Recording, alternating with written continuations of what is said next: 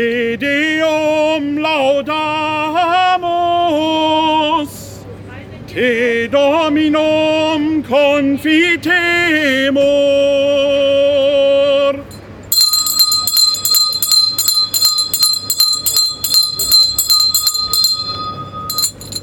Der Engel des Herrn brachte Maria die Botschaft und sie empfing vom Heiligen Geist.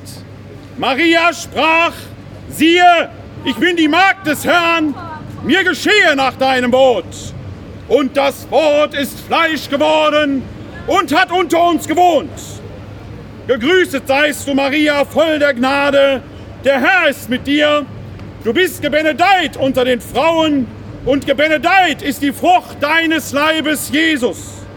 Heilige Maria, Mutter Gottes, bitte für uns Sünder, jetzt und in der Stunde unseres Todes. Amen. Bitte für uns, heilige Gottesmutter, dass wir würdig werden der Verheißung Christi. Lasst uns beten. Allmächtiger Gott, gieße deine Gnade in unsere Herzen ein. Durch die Botschaft des Engels haben wir die Menschwerdung Christi, deines Sohnes, erkannt. Lass uns durch sein Leiden und Sterben, durch sein Leiden und Kreuz zur Herrlichkeit der Auferstehung gelangen. Darum bitten wir durch Christus, unseren Herrn. Amen.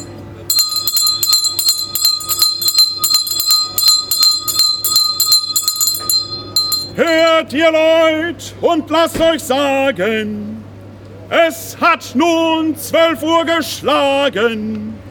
Fünf vor zwölf ist es in unserer Stadt, die Gottes Schutz verdient hat.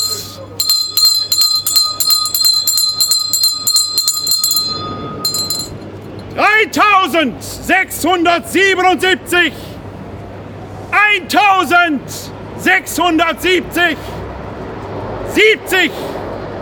Das sind die Zahlen, die in dieser Woche von großer Bedeutung sind. Es sind Zahlen der Schande für meine Kirche. 3677 Missbrauchsfälle, begangen durch 1670 Priester in 70 Jahren zwischen 1946 und 2014. Eine Studie hat es an den Tag gebracht, erarbeitet von Forschern aus Mannheim, Heidelberg und Gießen. Was für eine Schande! Was für Worte soll man dazu finden? Was für ein Missbrauch! Was für eine Bigotterie ohne Ende! Die Bischöfe fordern uns auf zu beten, Buße zu tun und schalten Beratungstelefone. Was hilft da noch Beten und Buße und Beratungstelefon? Die Täter sollen sich gefälligst stellen. Das ist das, was die Opfer brauchen. Wo ist die Umkehr, die die heiligen Herren sonst immer verkünden? Wo ist die Einsicht der Feigen und Ehrlosen? Denn wer sich an Kindern vergreift, der ist ein Feiger und Ehrloser. Das Urteil haben alle Täter, die Kinder missbrauchen, aber schon längst über sich gefällt. Sie brauchten nur ins Evangelium nach Matthäus zu schauen. Dort spricht der Herr da selbst folgende Worte. In jener Stunde kamen die Jünger zu Jesus und fragten, wer ist denn im Himmelreich der Größte? Da rief er ein Kind herbei und stellte es in ihre Mitte und sagte, Amen, ich sage euch, wenn ihr nicht umkehrt und werdet wie die Kinder, werdet ihr nicht ins Himmelreich hineinkommen. Wer sich so klein macht wie dieses Kind, der ist im Himmelreich der Größte. Und wer ein solches Kind in meinem Namen aufnimmt, der nimmt mich auf. Wer aber einen von diesen Kleinen, die an mich glauben, Ärgernis gibt, für den wäre es besser, wenn ihm ein Mühlstein um den Hals gehängt und er in die Tiefen des Meeres gesenkt würde. Wehe der Welt wegen dieser Ärgernisse. Es muss zwar Ärgernisse geben, doch wehe dem Menschen, durch den das Ärgernis kommt. Wenn dir deine Hand oder dein Fuß Ärgernis gibt, dann hau sie ab und wirf sie weg. Es ist besser für dich, verstümmelt oder lahm in das Leben zu gelangen, als mit zwei Händen und zwei Füßen in das ewige Feuer geworfen zu werden. Und wenn dir dein Auge Ärgernis gibt, dann reiß es heraus. Es ist besser für dich, einäugig in das Leben zu kommen, als mit zwei Augen in das Feuer der Hölle geworfen zu werden. Hütet euch davor, einen von diesen Kleinen zu verachten. Denn ich sage euch, ihre Engel im Himmel sehen stets das Angesicht meines himmlischen Vaters.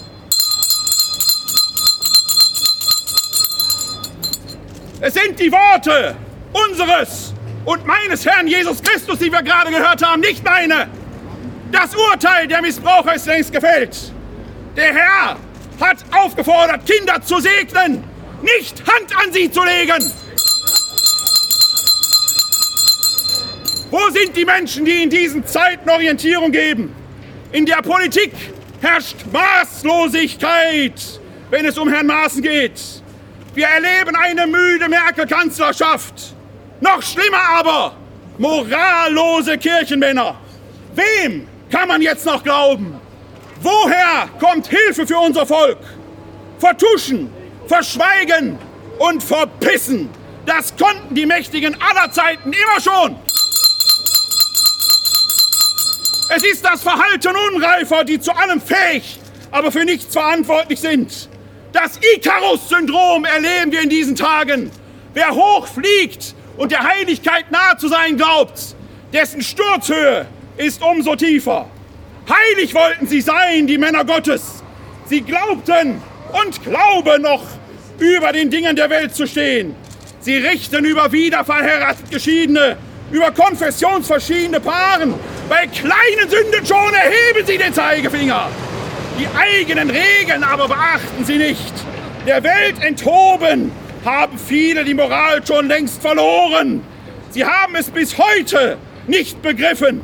Wenn zum Beispiel ein Bischof in Görlitz nächste Woche Freitag eine Messe für die Opfer und die Täter zugleich feiern will, da fasst man sich doch an den Kopf. Die Opfer werden sich sicherlich freuen, wenn man für sie betet. Denn das Gebet hilft ja immer irgendwie und es dann schön dabei belässt. Wir haben doch getan, was zu tun ist. Sie dem Herrn anempfohlen. Das wird ihre Wunden heilen.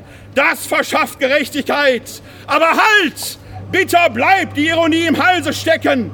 Was muss man lesen? Die Täter sind irgendwie immer noch mit dabei in den Gebeten und den Messen. Das schlägt dem Fass den Boden aus. Da weht kein Geist mehr. Da tanzen die Dämonen frei. Immer noch nichts begriffen, dass jetzt nur radikale Aufklärung zählt. Immer noch nichts begriffen, dass Täter nicht in Archive gehören. Täter gehören auf die Anklagebank. Ihr wisst doch, wer es war. Zieht die Feigen und Ehrlosen zur Rechenschaft. Sie waren feige und ehrlos. Sie werden jetzt nicht den Mumm haben, sich selbst zu stellen. Wären sie echte Männer mit Ehre, sie hätten nie missbraucht. Männer Gottes nennen sie sich trotzdem, auch die Vertuscher und Verschweiger. Aber Waschlappen sind sie, die Gottes Namen so in den Schmutz ziehen. Und die Opfer? Lebenslang werden sie mit ihren Traumata leben. Ist da niemand, der Gerechtigkeit schafft, der für Genugtuung sorgt? Es gibt keine Barmherzigkeit ohne Gerechtigkeit. Solange die Taten ungesühnt bleiben, werden die Opfer nie Ruhe finden können. Sühne aber kann nur der Täter leisten. Es heißt in der Studie, dass 5,1 Prozent der Priester, das ist jeder Zwanzigste, an Missbrauch beteiligt war. Ihr Täter, ihr wollt Gottes Stellvertreter sein, aber ihr habt den Leib Christi besudelt, den Namen Gottes in den Dreck gezogen. Ihr könnt euch nicht mehr erdreisten, Männer der Kirche zu sein. Bereut, kehrt um, stellt euch. Und wenn ihr es nicht tut, dann klagen wir euch an. Ich klage an, jeden einzelnen von euch. Es wäre besser, ein Mühlstein wäre um euren Hals gelegt und ihr wäret über die Wupper gegangen. Jetzt ist die Zeit, die Karten auf den Tisch zu legen. Betet nicht, handelt endlich. Jeder Bischof, der jetzt bloß betet, ist schon von allen guten Geistern verlassen. Öffnet die Archive, sucht die Täter, schützt die Kinder. Prävention fängt bei euch an. Aber halt! Die Archive sind ja deshalb verschlossen, weil ihr die Täter immer schon in die Archive entsandt habt. Holt sie da heraus! Auf die Anklagebank gehören sie, nicht in verstaubte Keller. An einem Tag wie diesem, bei einem Thema wie diesem, bleibt einem das Lachen im Halse stecken. Doch gelacht werden muss. Begegnet ein Priester dem anderen und sagt zu ihm, du siehst aus wie ein Engel. Antwortet der andere, und du bist auch kein Mensch.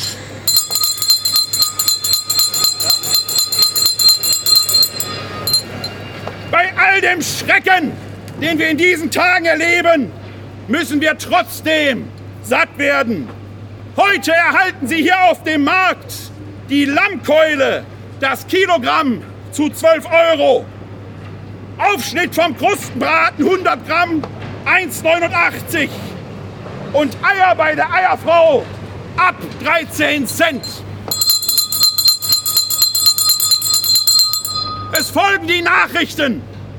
Nächste Woche ist hier kein Markt. Da feiern wir den Tag der deutschen Einheit und auch die Markthändler haben an diesem Tage frei.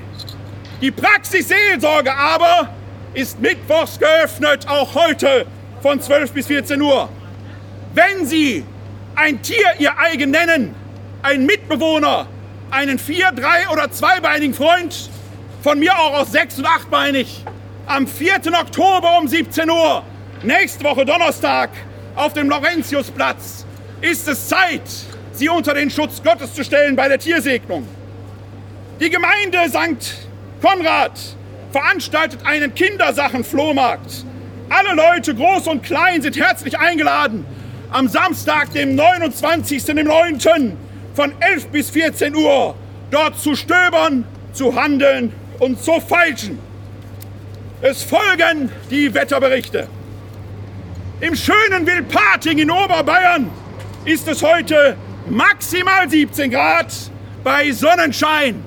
In der Nacht aber kann es frösteln.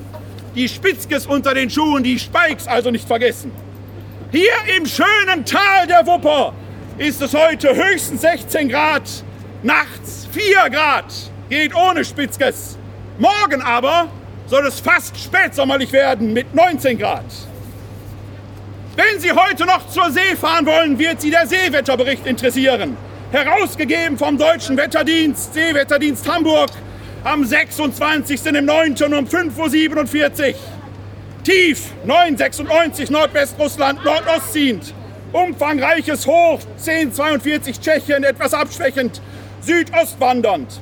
Donnerstag früh 1039 Rumänien, breiter Keil 1030 Südschweden bis Litauen.